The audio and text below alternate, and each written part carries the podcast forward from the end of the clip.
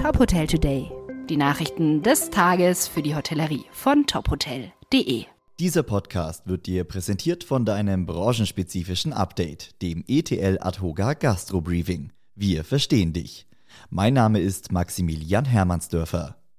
Seit mehr als 25 Jahren stellt der Hotelverband Deutschland der Branche allgemeine Geschäftsbedingungen für Beherbergungsverträge, Veranstaltungen und Verträge mit Reiseveranstaltern zur Verfügung. Diese sind nun turnusgemäß überprüft und an die aktuelle Rechtsprechung angepasst worden.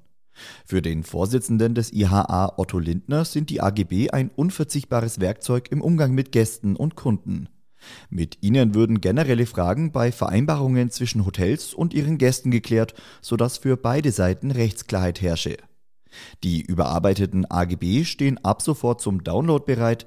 Für IHA-Mitglieder sind sie kostenfrei im Extranet verfügbar. Der insolvente Starkoch Alfons Schubeck ist gerettet. Wie gestern bekannt wurde, steigt eine bisher ungenannte Investorengruppe bei Schubeck ein und rettet das Restaurant Südtiroler Stuben, den Partyservice und den Gewürzhandel. Von den 120 Mitarbeitern sollen 90 weiter beschäftigt werden. Dazu zählt auch Schubeck selbst. Die Investoren wollen die Schubeck-Firmen zum 1. November übernehmen und in einem neuen Unternehmen fusionieren, der Schubecks Company GmbH. Damit zeichnet sich ein schnelles Ende des Insolvenzverfahrens ab. Schubeck hatte im Juli seine Zahlungsunfähigkeit bekannt gegeben und ausgebliebene Corona-Hilfen dafür verantwortlich gemacht.